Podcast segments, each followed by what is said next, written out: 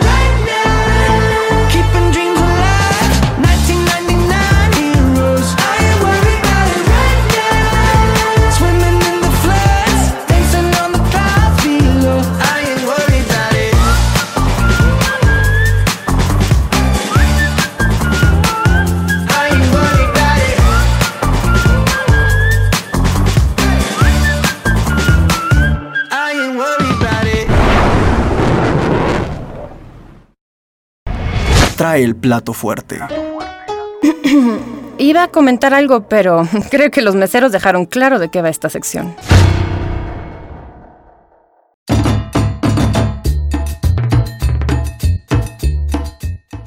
Y seguimos con más en, en La Botana Cultural en este viernes de Plato Fuerte. Y el día de hoy me da mucho gusto saludar nuevamente, tener nuevamente aquí en cabina a Margaret Serment del Peral. Ella es gestora cultural y productora. ¿Cómo estás, Margaret? Muy bien, Marta, muchas gracias por la invitación. No, hombre, gracias a ti, Margaret. Y pues te, te invitamos porque la verdad es que nos gustaría que nos platicaras de tu experiencia, de tu trayectoria, de los proyectos que tienes, pero también de cómo se forma un gestor cultural, un productor, una productora, una gestora cultural, que eso es bien importante y que puede ayudar luego mucho a, a gente que está afuera y que anda buscando sus caminos de a qué quiere dedicarse.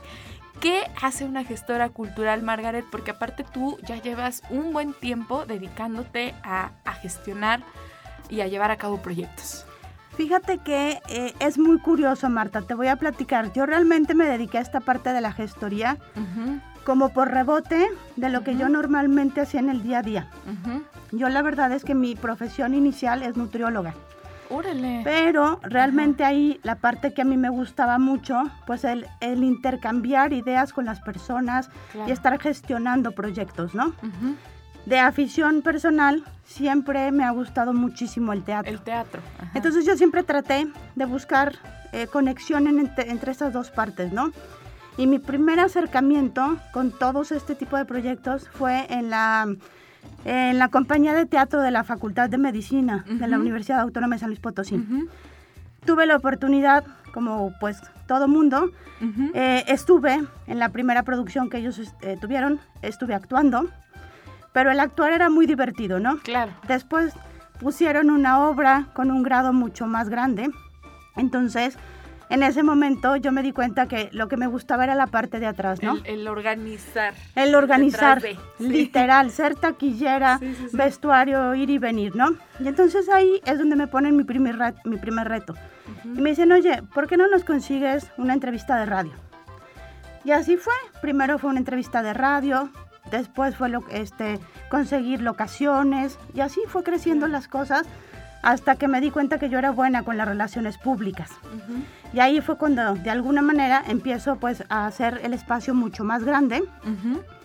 Y obviamente, bueno, yo, para mí, ir a un museo es como ir a Disneylandia. Claro. Entonces, yo tenía que hacer esas conexiones realmente.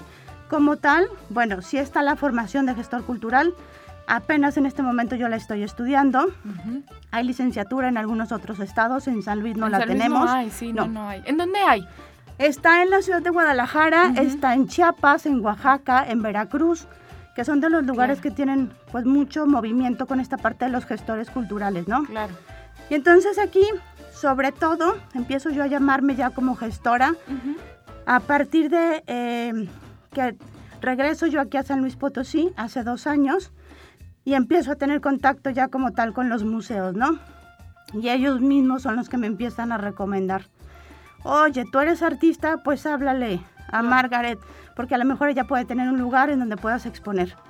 Y así fue, como entonces los artistas empezaron a acercar conmigo y yo les, pues de alguna manera platicaba con ellos, veía cuál era su, su modo de artista, su, su obra, y yo ya visualizaba pues en qué los podía yo ayudar, ¿no? Oye. Realmente ese ha sido mi trabajo. Oye, me llama mucho la atención que, eh, bueno, empiezas, digamos, por una por una serie de, de circunstancias de, de una cadenita que te va llevando, pues, pues justo, ¿no? Desde hacer una entrevista de radio para el grupo de, de teatro de la Universidad de, de la Facultad de Medicina. Y entonces luego te enfocas, estoy leyendo por acá, a proyectos de fotografía. Sí. Se acercan puros eh, artistas de fotografía contigo. Fíjate que también te voy a decir algo. Ajá. Yo desde muy chica, Ujú. en la casa, mi- la familia del lado de mi papá eran muy aficionados a la fotografía. Tanto que mis abuelos tenían su estudio de revelado en su casa. Un cuarto oscuro y todo. Increíble. Y oye, todavía no lo, ya no lo tienen. Ah, no, porque ahorita sería así como... no, imagínate, sería Sí, maravilloso. sería no, desgraciadamente esa casa ya cambió muchísimo Ya. y ya no está esos espacios. Pero yo siempre viví, la verdad, observando cámaras, viendo que a cualquier lugar que salíamos, tanto mi papá como mis abuelos llevaban las cámaras. Entonces, la verdad es que yo, uno de los primeros regalos de cumpleaños que llegué a pedir ya cuando estaba un poco más grande, pues fue una cámara. Entonces, para mí la cámara era llevarla a todos lados, ¿no? Claro. Después, igual pasa el tiempo, eh, cambio eh, de colegio y me voy a uno en donde había taller de, de fotografía. Y ahí lo que más me gustó es que me dieron la oportunidad de hacer el anuario del colegio. Entonces fue un reto Órale. súper padre, porque Ajá. era tomar fotos, pero aparte seleccionarlas. Sí. Y ahí es donde yo también me doy cuenta que me gusta. Y te digo, la misma vida después me va llevando a que en lugar de ser yo la que tomara la foto, me empecé a rodear de fotógrafos y ellos me pedían, me decían, oye, tengo una foto de paisaje, ¿tú qué crees que puedo hacer con ella? Y entonces yo ya visualizaba y decía, bueno, pues a lo mejor si contactamos a una revista, Claro. quizá a ellos les pueda interesar. O, y si hacemos una exposición, o sea, ahí empezaba ya a, a fluir las ideas. Y sí, de alguna manera yo misma fui atrayendo lo que me gustaba, ¿no? Y Oye, creo que... qué- qué increíble, porque, perdón que te, que te No, no, no. interrumpa, este Margaret, pero creo que aún así es como uno se va forjando como el trabajo de sus sueños, porque eh, pues eh, como que acumula, ¿no? Estas cositas que, que le gustan hacer a uno. Claro. Y, y de verdad se nota la pasión porque tanto has apoyado desde la parte de atrás a los artistas, de la- desde la gestión, la relación, etcétera, que has tenido oportunidad de, pues, de vincular con empresas tremendas como Sí. es Lo Hecho en México Sí. y Nikon. Sí, Para justo que los eh, artistas quieran entender, no sé si solo potosinos, nacionales. fíjate que te voy a decir ajá. algo y voy a aprovechar un poquito tu Ah, sí, claro, espacio. adelante. Artistas potosinos se acercan muy poco. En serio. Yo realmente mi trabajo fuerte ha sido hacia afuera. Entonces a mí me encantaría tener la oportunidad de poder Ajá. conocer a más artistas potosinos que quieran brincar las fronteras. Claro. Es increíble poder exponer en tu propia ciudad. Sí. pero es maravilloso cuando te conocen en otro lado. Uy, sí, me imagino. Entonces, Así que esa es mi labor. Ubiquen, ubiquen por favor a Margaret Serment si tienen por ahí algún proyecto, artistas, fotógrafos, que aparte aquí hay un montón. Sí, muy Pero buenos. sí, y sí es cierto, de repente andan, andan como medios perdidos y, y- y, pues eh, digo que no está nada mal centrarse en lo local, pero como dices, romper fronteras pues es, es otro mundo, es otro boleto, ¿no? Claro, y aparte, ¿sabes qué? Sobre todo aquí en San Luis no estamos acostumbrados a tener alguien que maneje tu carrera. Claro. Estamos acostumbrados a ser autónomos y nosotros Sí. mismos promovernos, hacer el trabajo, todo. Entonces yo creo que también es interesante de pronto hacer los grupos Ajá. y empezar a delegar diferentes cosas. Oye, y así es como has logrado hacer más de 10 exposiciones entre colectivas, individuales, en distintos museos. Y después de estas exposiciones, de este resultado, llega, bueno, llega la oportunidad, o más bien, eh, pues haces la fundación Hilos de Luz, Sí. Arte y Cultura, que es como tu, tu proyecto eh, eh, madre, ¿no? O sea, el que como Sí. que ya conjuga todo. Fíjate Cuéntanos que ese nace por dos locuras grandísimas Ajá. justamente relacionadas con la foto. Un proyecto de textiles que se inició en la región del Totonacapan, en Veracruz, que ahorita vamos a tener la fortuna de retomarlo. Y otro, yo no puedo dejar de ser nutrióloga. Entonces, ¿qué pasó? Lo vinculé con la gastronomía. Entonces, proyectos, la fotografía gastronómica es algo maravilloso. Sí. Entonces, ¿qué sucedía? Que la realidad es que en el arte también tienes más voz si tienes un, un proyecto de impacto social. Claro. Entonces, yo veía una, pues como una puerta muy interesante la fundación, porque aparte también yo te voy a decir, como mi trabajo siempre ha sido detrás, sí. yo lo que necesito es personas que se pongan delante. Y la fundación también es eso es lo que me permite, ¿no? No es lo mismo que le abran la puerta a una empresa a que le abran la puerta a una fundación en Sí, donde sí, ven que, pues de alguna manera, el impacto es de ida y de, y de regreso, ¿no? Y entonces así crea, o sea, nace eh, esta, esta fundación. Sí, Y es con la que a partir de esto empiezas a hacer pues distintas exposiciones también. sí, Tuviste una recientemente en el Museo del Ferrocarril, Ferrocarril que viniste a platicarnos. sí. O sea, la exposición hace, perdón, la fundación hace que talleres. eh, Exacto. Fíjate que esa pregunta me encanta, Marta. Ajá. Porque eh, la fundación lo que quiere ser es un nicho donde tú artista tienes una idea, nos la platicas y nosotros vemos la manera de desarrollarla. Ya, Entonces, no estamos casados solo con una cosa. claro. Aquí, por ejemplo, el evento que mencionas fue Mujeres en el Arte. Sí, y que fue súper exitoso. La verdad es que nos fue maravillosamente bien. Estoy, sí estoy muy agradecida con el Museo del Ferrocarril y con todos los artistas que se acercaron. Y aquí, por ejemplo, tuvimos la oportunidad de tener eh, a dos grandes mujeres aquí en San Luis que se dedican a la parte de la literatura y a la escritura. Entonces, ellas también, mujeres en el arte, entonces dieron una plática de su experiencia en esta parte de la creatividad, pero también tuvimos la segunda parte en donde se acercaron más pintoras. La verdad es que estaba abierto a lo que fuera, escultura, pintura, fotografía, pero tuvimos muchas pintoras. Entonces, también para ellas eran mujeres en el arte. Entonces, mujeres en el arte es un circuito donde puedes tener eh, conferencias. ¿sí? Pero también puedes tener exposiciones y ahorita te adelanto. Tuvimos la verdad la fortuna de que el grupo se hizo muy padre y entonces ahorita, por ejemplo, a las mujeres en el arte que están con nosotros, vamos a invitar a una restauradora y les va a enseñar a ellas cómo cuidar sus obras. Ay, qué maravilla. Entonces la verdad es que sí, o sea, hay cosas que nosotros ya tenemos estructuradas, pero la realidad es que también trabajamos bajo las necesidades del artista. Claro. Y siempre como que abiertos a, a- a proyectos nuevos, a Claro. ideas nuevas, porque pues de eso se va nutriendo el arte, Claro. la cultura, etcétera.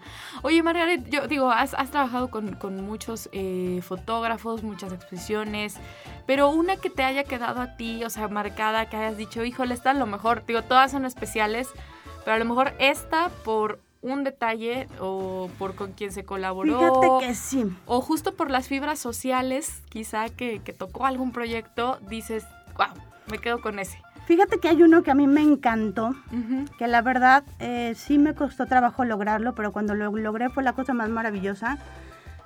Hay una empresa muy grande a nivel nacional que es la que lleva el teatro ujú. a los, a los principales lugares de la Ciudad de México. Entonces yo siempre traía la verdad, la idea de que se pudiera hacer un registro fotográfico del detrás.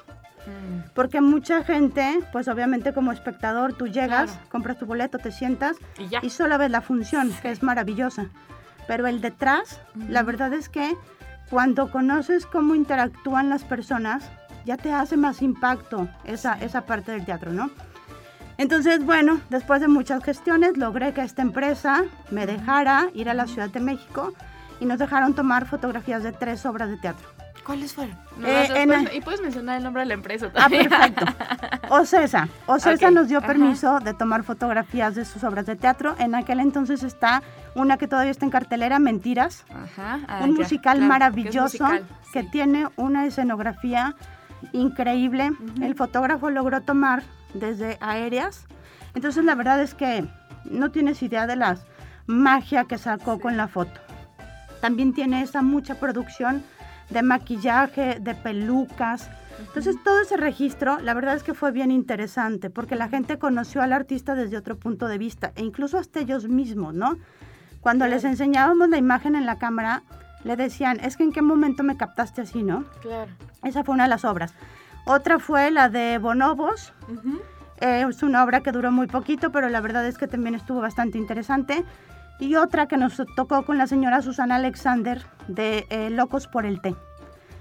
Esa también fue maravillosa porque mm, eh, tratar con una actriz de ese tamaño que nos permitiera entrar a su camerino. Oye, que lo es como algo bien íntimo, ¿no? Sí, o sea, claro. Además, yo creo que el, el pre Sí, de claro. cuando se están preparando, pues, para salir a escena. Totalmente. Son personas de muchos rituales.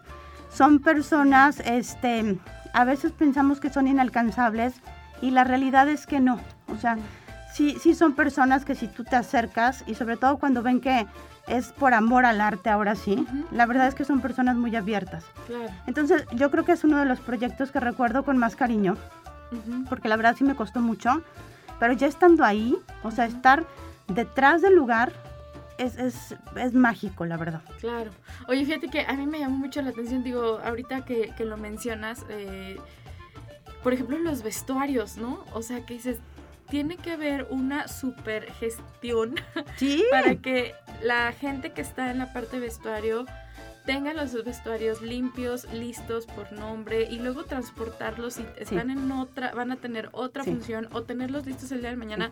Hace poco pasó un, un- o sea, algo así similar en una presentación que hubo aquí en la Único en el Ballet de España y eran 60 bailarines y decían, pues es que hay una lavandería atrás y yo era de, wow, o sea, es algo como a lo mejor que puede parecer, ah, ¿no? Sí, claro, es dices, toda una "Trae logística. Una lavandería, Sí. claro, porque tienen que tener listos los N cantidad de vestidos para N cantidad de bailarines y no te puedes equivocar. No, O sea, no le puedes dar el vestuario de sutanito a perenganito. sí, claro. Mira, en el caso, por ejemplo, de Mentiras, tenían casi unas 150 pelucas. Era increíble ver cómo Wow. las chicas de maquillaje todos los días las peinaban. Pues claro, porque se, es que eso es lo que uno como espectador ve y dices, wow, qué maravillosa producción. Sí. Y la producción va desde el detalle de peinar Sí. la peluca, Sí, ¿no? sí, claro, sí, claro. Y por ejemplo, esta producción es un plato giratorio en la Ajá. escenografía. Entonces, bueno. Eh, quienes hemos estado, por ejemplo, aquí en el Teatro de la Paz, sabemos que el escenario tiene una inclinación un poquito extraña, y entonces eso hace que de pronto tú te muevas de una manera Sí. diferente, ¿no? Entonces imagínate una escenografía que está en movimiento continuo. Sí. Ese movimiento es muy interesante verlo desde la parte de arriba, en donde están toda la línea de luces, Ya. que nos dieron permiso de estar ahí para poder hacer las tomas. Ay, qué maravilla. La verdad, sí, es una experiencia increíble porque Ajá. Ese plato es un, es un disco de los antiguos de Como vinil. aceta, ajá, de vinil, ajá, exacto. sí, sí. Entonces estaba padrísimo. Sí. Los colores de los vestuarios que eran todos fosforescentes, pues de los ochentas. Incluso hasta los peinados de ese copetote, Sí, por la parte de arriba, se veían increíbles las, eh, sí, las artistas. Ya. Entonces, la verdad, sí, sí es un proyecto que disfruté enormemente. Ajá. Este, no sé realmente cómo los logré convencer porque era una desconocida, no tenía ningún tipo de acercamiento Previo. Ajá, exacto previo con, una empresa ajá. de ese tamaño. Yo creo que notaron pues la emoción que me causaba, ¿no? Sí, sí, sí. Que la verdad es que se portaron muy bien y nos abrieron las puertas de pues De de, tres teatros. Sí, claro. Oye, pero qué increíble porque bien, o sea, bueno, pues dicen la fotografía es, es- es esta memoria, ¿no? Es esta colección de memorias, son estos instantes que se quedan capturados para la ter- eternidad. Es como, pues, todo un ritual mágico la fotografía. Y qué increíble que tú llegues a, a- a gestionar este tipo de proyectos, Margaret.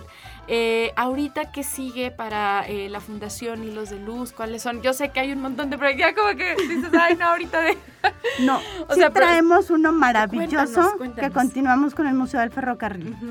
Regresa otra vez a San Luis la exposición de México en una imagen. Vamos a estar recorriendo Es el bellísima. estado con la exposición.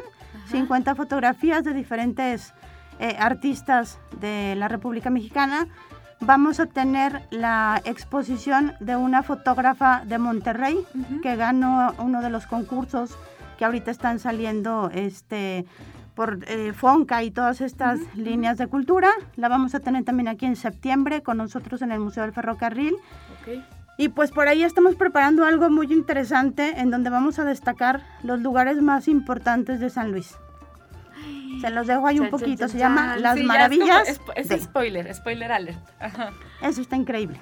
Ok. Oye, y pueden, bueno, nos irás platicando después, pero por ejemplo, para México en una imagen. Sí. O, eh, ¿cómo le hacen para contactarte los artistas, para contactar la fundación? ¿Cómo es más o Ok, menos el mira? México en una imagen Oh, en realidad ajá. es un proyecto de una empresa que se llama Lo Hecho en México. Y es Ajá. una convocatoria de fotografía que se abre cada septiembre. Entonces yo los invito a que revisen las redes sociales de Lo Hecho en México ok. y en Ajá. septiembre se sube la convocatoria. Ok. Mandas tú tu foto y bueno, pues ya hay un comité bastante amplio eh, formado por diferentes museos del país Ujú. y ellos son los que eligen las 50 fotografías. Y la exposición se va a nivel nacional. A nivel nacional, empezando por el Museo Sumaya, que la verdad Uy, es de una lujo. cosa maravillosa. De Sí, lujo. Yo no lo conozco, pero digo, creo que lo he visto en fotos. vale la es pena ir. Marta. La verdad es un museo Sí. maravilloso y ahí es en donde comienza la exposición Ujú. y corre por diferentes estados y en esta ocasión el Museo del Ferrocarril ya es una sede establecida de, de la exposición. Oye, y eh, bueno, eso es para eh, México en una imagen, entonces chequen, chequen las redes de lo hecho en México. Y eh, para esta exposición que nos mencionas de eh, los lugares más maravillosos de San Luis, no lo dejas de tarea. No, no, Exactamente. ajá. Esa va a ser una sorpresota que vamos a sacar. Yo creo que iniciamos a finales de este año. Es un proyecto un poco largo. Yo creo que lo vamos a hacer todo 2023. Ujú. Pero síganos en nuestras redes sociales, Grupo Abaco todo junto con W eh, de Bonito y en punto MX en Facebook. Ahí van a encontrar en las convocatorias y todos los eventos que tenemos. Para que se pongan buzos, de verdad es que es bien, bien interesante luego buscar estas oportunidades, eh, acercarse a este tipo de proyectos, formar parte y, y bueno, pues el día de mañana ver sus, los, los resultados, verse en alguna exposición, en algún museo, eh, en algún museo, etcétera. Margaret, para la gente que se quiere dedicar a la gestión, a la gestión, a ver, van dos consejos, ya casi para cerrar la entrevista. Para la gente que se quiere dedicar a la gestión, a la producción de eventos, etcétera, que están como en esta formación, ¿qué les dirías? Pues mira, primero, mucha paciencia. Porque la verdad toda la parte del arte y la cultura es de estar todos los días no quitando el dedo del renglón. Sí, vamos a recibir muchos no. Claro. Lo único es que debemos de estar siempre convencidos del proyecto que estamos presentando. Yo creo que como gestor lo primero que tienes que hacer es conocer muy bien al artista que vas a, a representar, Sí. enamorarte de su obra. Eso es lo más importante. Porque si no haces empatía con el artista, no es tan fácil que tú lo puedas promover. Claro. Entonces, cuando eh, los recintos culturales ven que conoces muy bien la obra de tu artista y que tienes un, un producto que a la gente le puede aportar algo, es cuando dicen un sí. Como que se Entonces, conecta la magia. exacto, yo creo que lo primero que les digo es a las personas que quieran estar en esta área, es muy importante primero conocer muy bien qué, qué tipo de arte te gusta a ti y de ahí buscar a los artistas que estén en esa área y conocerlos muy bien a ellos.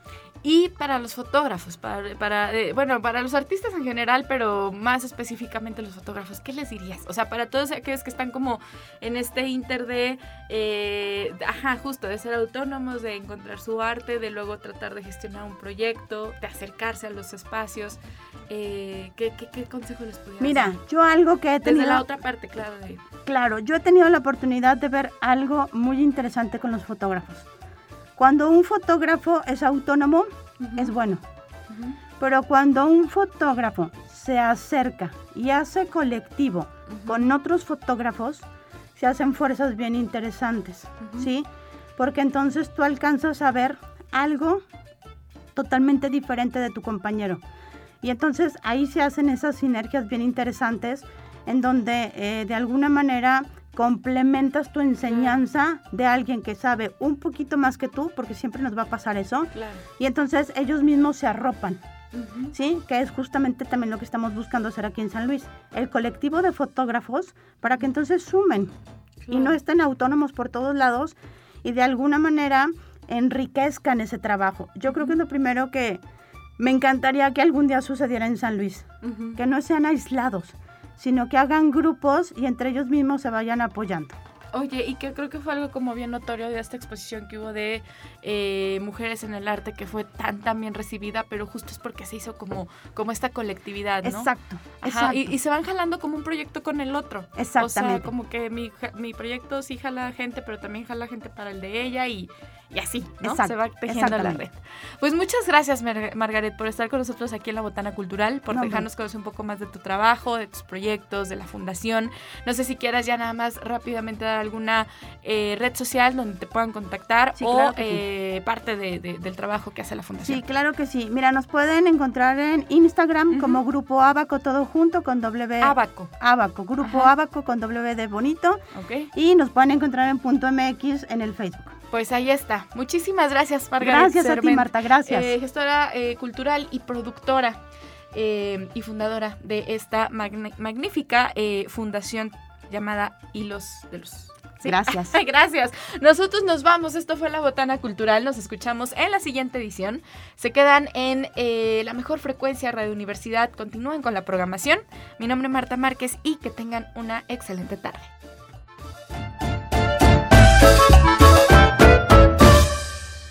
Si eres erudito, no creo que se te haya quitado por venir a botanear. Si lo tuyo es la cumbia mortal, ya tienes con qué ser el bailador más docto de la cuadra sonidera. La botana cultural. Hasta la próxima, glotonzuelos.